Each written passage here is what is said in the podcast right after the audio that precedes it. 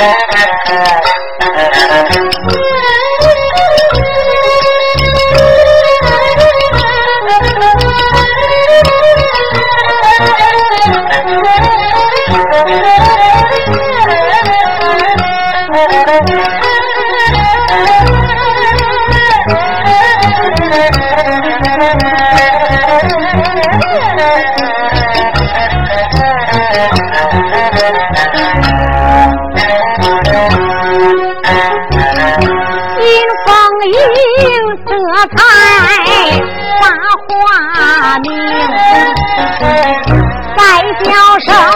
宝贝儿啊，你要听清啊！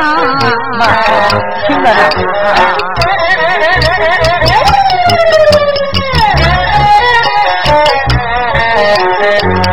这只金表本是你的随身之物，我爹的表上还刻着你爹的名，想当年我和你爹俺俩分手，怕的是以后要见了面。认不清，你爹把生命要，他才把他金表赠给了娘的手中。我爹亲手给你的。他言说。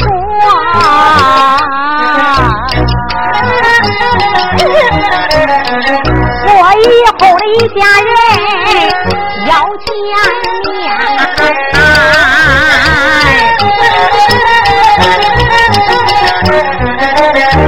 就拿出这只金表当证明。要是有这只金表在，你就是要饭的花子，恁爹也认成。要是没有这只。金表在，我的儿啊儿啊，你就是那青骨肉，他也不认九灵啊。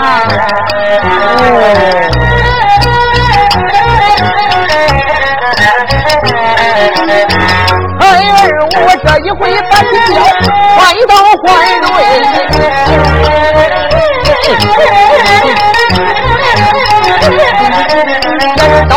爹掏出金表，你的人九灵？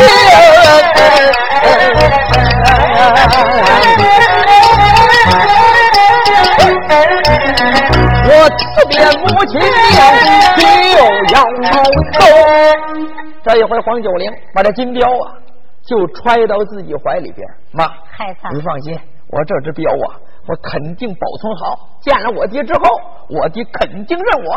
你就等着享富贵吧！啊，您呐，把镖可带好了，千万别弄丢了。那你放心，这镖一丢了，就等于把我爹给丢了啊！可真聪明，这只镖啊，就好比你爹一样，你要有镖就有爹，要是没了镖了呀，你那爹也就没有。呃，是是是是，黄九龄这才把这只镖就给藏好了。藏好之后，尹凤英呢，又给自己。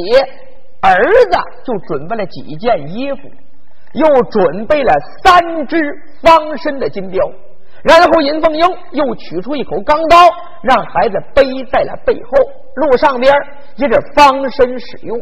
后来尹凤英啊，又掏出了一只五骨飞抓，这五骨飞抓前边五把钢钩，后边是一丈八尺长的绳子。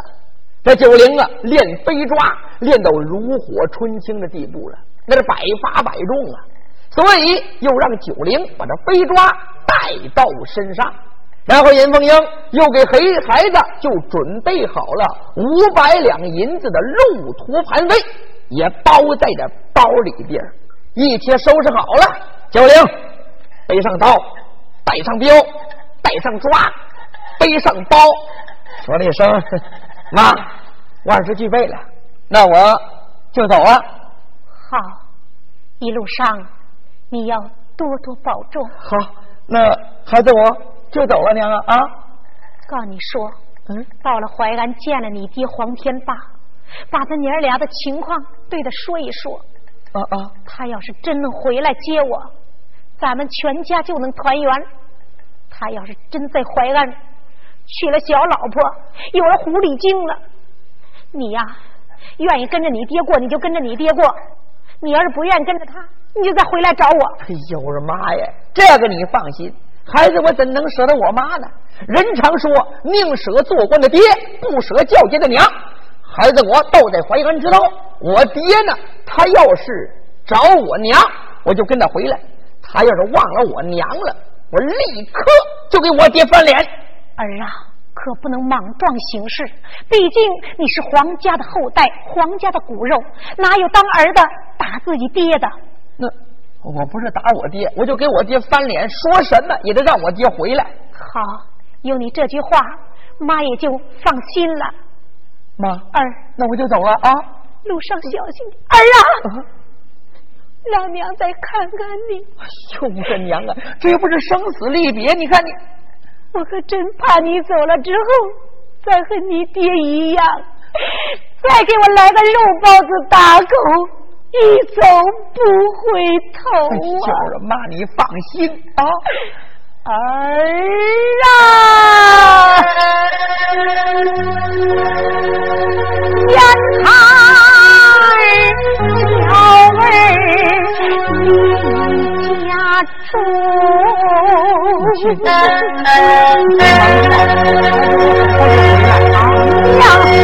娘好像刚到闸前兄。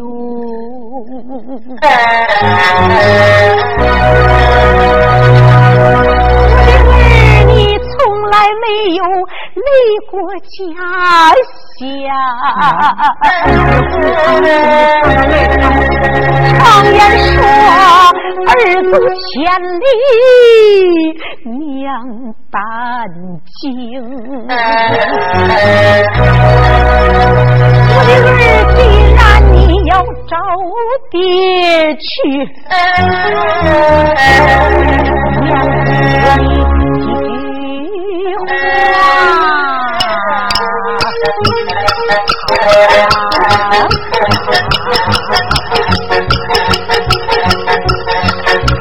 儿在登城啊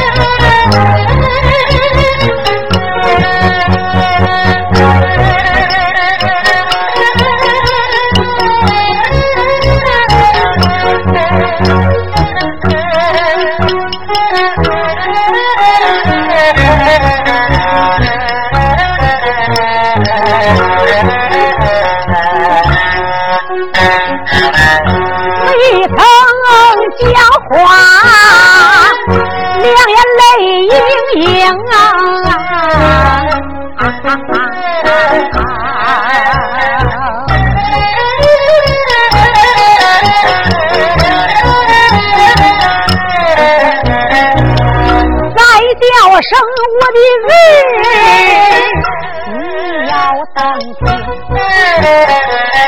虽然说我的儿女也长十五岁，可毕竟你从来没有走过那远路程。常言说儿是娘的脸皮肉，里娘担惊，娘担惊。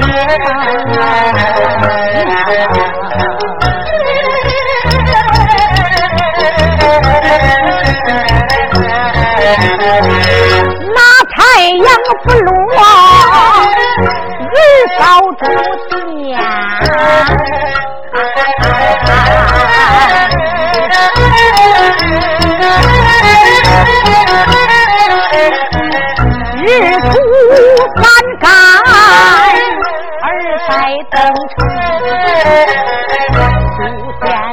先你别知那野外的店，王妃这是一家黑店，把儿三间店房要睡觉，别是那两头睡房中，儿啊儿可不能在那墙根里睡，防备着被人偷盗在瓦房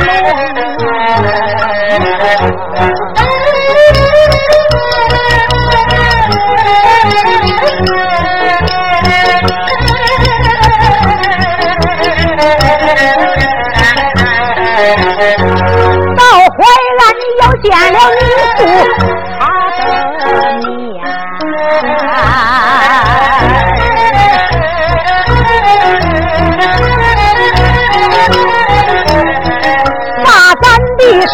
生活情况里说给他听。他要是还没忘我和他的夫妻，在淮安他要是没有去那狐狸精，他自然会来到东厂府，来东厂来接文郎云凤英。要是真有一天能来接我，咱们一家三口早日成婚。他要是再坏，俺，就把那心来变。儿，你可别逼我有本领。儿啊儿，你就是永不回来，娘也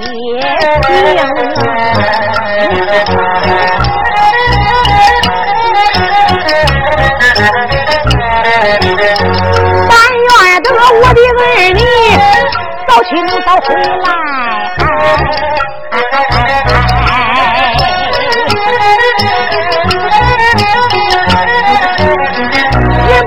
来，哪怕是你来信，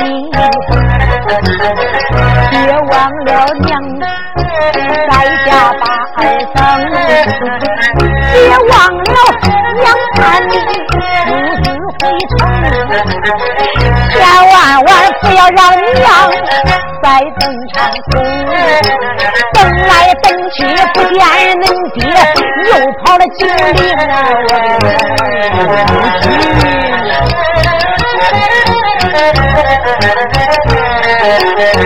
再叫声母亲娘，你们宽心放，放心啊！孩儿我早结此命，早日回城。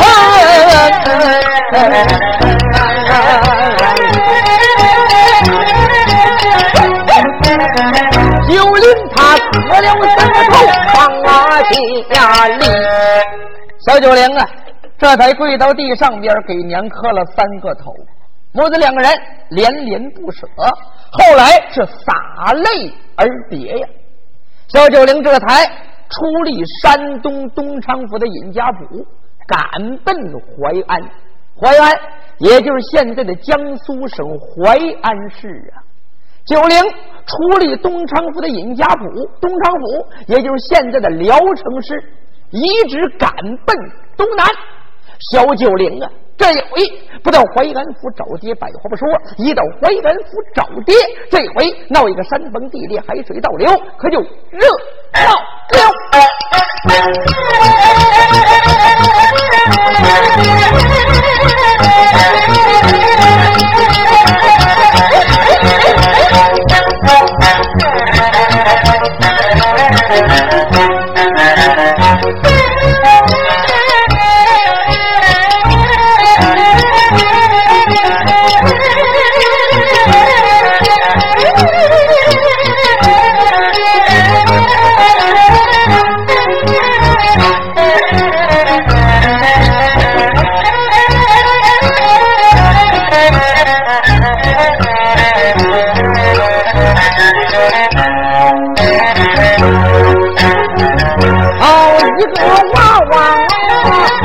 黄九龄，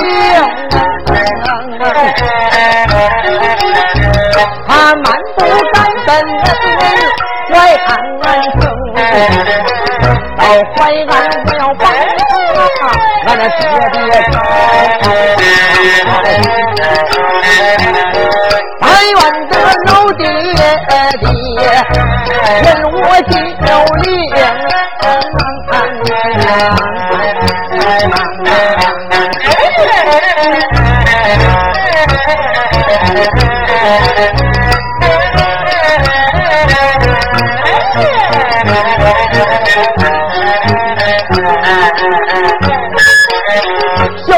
九龄好似军鸟出笼，他蹦蹦跳跳喜洋洋，眼看他们全家啊要团圆，从此别人不再骂我是野种。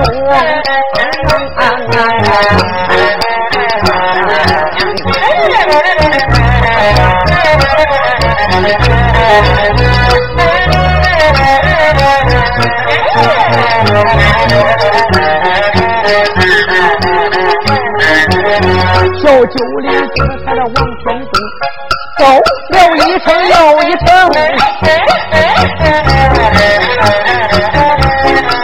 他走了高高低低。不平路，不知道走了多少大坑，他这才满头翻翻淮安府，走了一程又一程。黄九龄我全走了那六百里，黄九龄啊，这才找爹，心急似箭呐，赶奔淮安，饿了就吃饭。渴了进茶馆，困了找店房。一句话，这天就来到了山东与江苏交界之处。他妈给他准备了五百两银子的路途盘费，小九龄花了四百两了。那我说九龄怎么这么奢侈啊？四百两银子，这路费都花在哪儿了？并不是九龄奢侈。而是小九龄心底良善，路上边这些钱儿，有的周济给穷人了，有的给了要饭的了。一看路过村庄，一个老太太衣服破，可怜人家，老奶奶给你几两银子买衣服去吧。所以这些钱都花在这上边了。九龄的正往前走呢，肚里边饿了。嗯，我呀，我要吃饭。他一看，前边的就闪出一座村庄，哎，进村吃饭。九龄这才蹦蹦跳跳来到村前边，一看，在村前立着个大木牌子，上边刻着几个字，上刻八义集。哎呀，是座集镇，是集镇就有饭。店，九龄这才漫步来到这八义集里边。等他来到八义集这么一看呢，虽然是座镇店，还特别的繁华呀。街上边是男女老少热闹非凡。这九龄呢，发西往东，他找饭店，他正走着呀，哎呦，前边是十字街，在十字街围了好多的人呢，那里三层外三层啊，嗯，这里边干什么的？哎，我再瞧瞧去。九龄啊，是小孩好奇心大，他这才来到人群外边，他往里边就挤呀，他接着接着就来到了里边。这九龄来到里边一看，哎呦！九龄当时一愣，怎么回事？在里边啊，跪着三个人，这三个人呢，一个是七十多岁的老太太，还有两个。是十来岁的孩子，一个小男孩，一个小女孩。这老太太呀，老态龙钟啊。这两个小孩穿的衣服也是补丁落补丁。哎，他干什么的？九龄在这瞪眼看着老太太。只见这个老太太呀，跪倒地上边。各位大爷大娘，各位叔叔婶婶。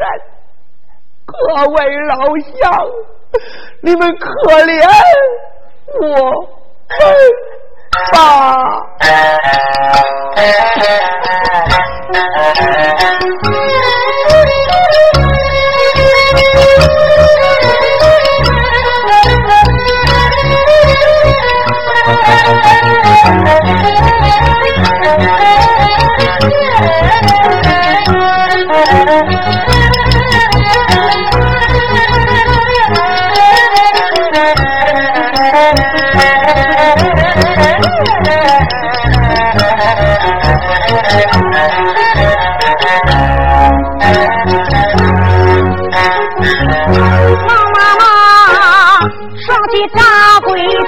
地平川，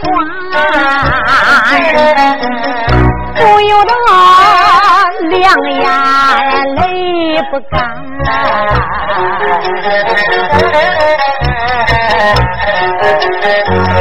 叫一声父老乡亲，定心善，哪一个？哪一个人能可怜俺呐？哎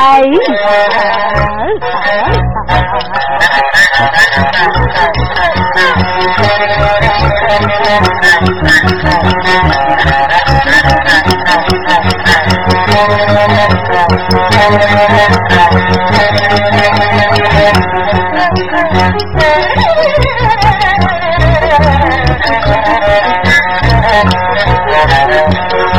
因为家住山东曹州府，难得老家被水淹。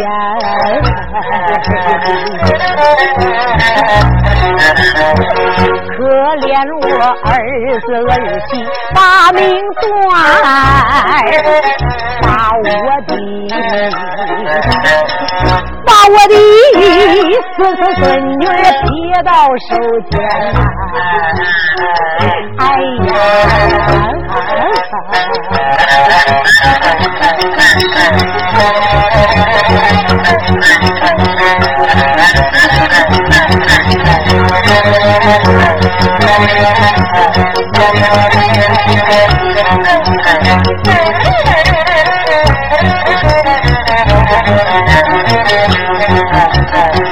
老太婆要饭来村内，哪知道我得病又在身边，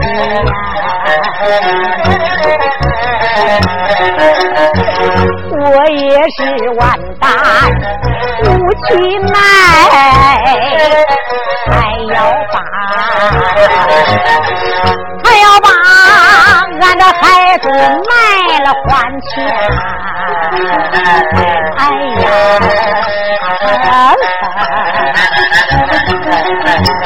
那一位好心人无儿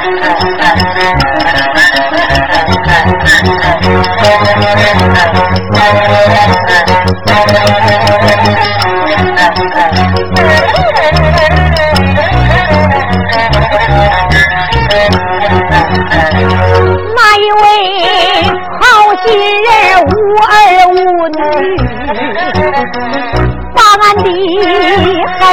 子埋到那家里边，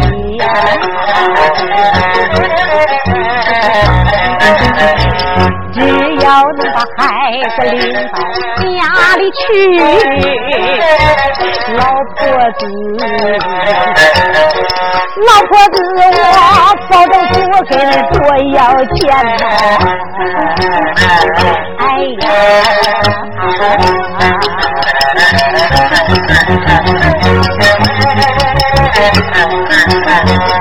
老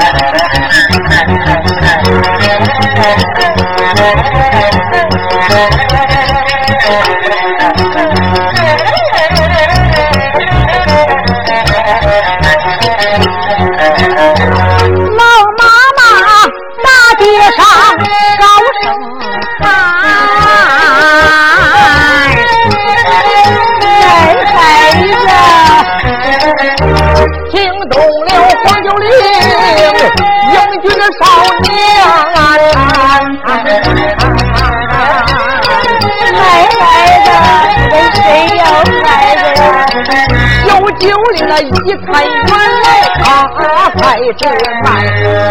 九零一看呢，这老太太是卖孩子的。谁家没儿没女的？你们把我的孙子孙女给买走吧，我保证给你们算个便宜的价钱呐、没人买呢。就在这个时候，这些围观的老百姓议论纷纷。这个的兄弟，瞧见没有？哎呀，老人真可怜呐！老太太真可怜，你说这孩子要卖呀？这没办法了呀。老太太刚才不是说了吗？啊自己的儿子媳妇都死了，是是是就这么孙子孙女儿吧，还得卖了。这个骨肉分离最难受。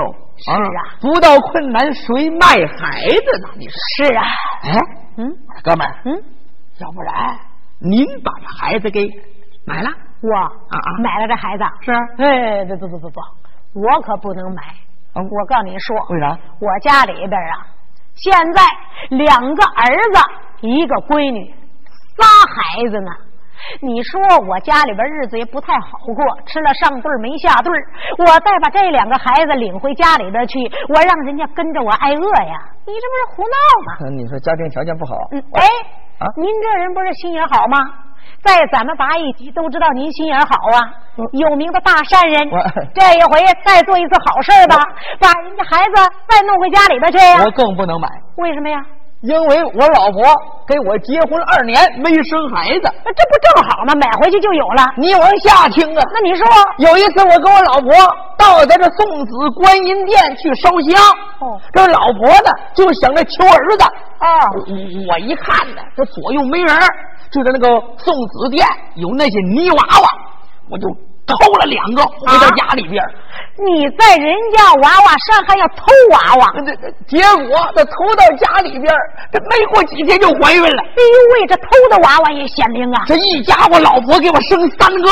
三胞胎啊行啊，你有福啊！那后来呃没隔一年又怀孕了，啊，又有了，又生了三个。哎这又是三胞胎。这一回老婆又怀孕了，哎，这回是多少啊？肚子比那原来还大。哟，约摸着就得生四五个。哎呦喂，你老婆是属猪的吧？我们家里边啊，我们街坊给我挂了个牌子，嗯，上面写着什么“男孩制造加工厂嘿呦喂，您那家里边够热闹的”。啊哎！呦，你说这孩子我更买不起。得了，您呀别买了，买回家里边去也，够热闹的啊！对对对，老百姓议论纷纷。就在这个时候，有人喊了一声：“别人买，我要买！”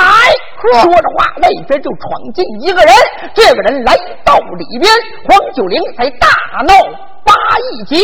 要是后事如何，咱们下回再说。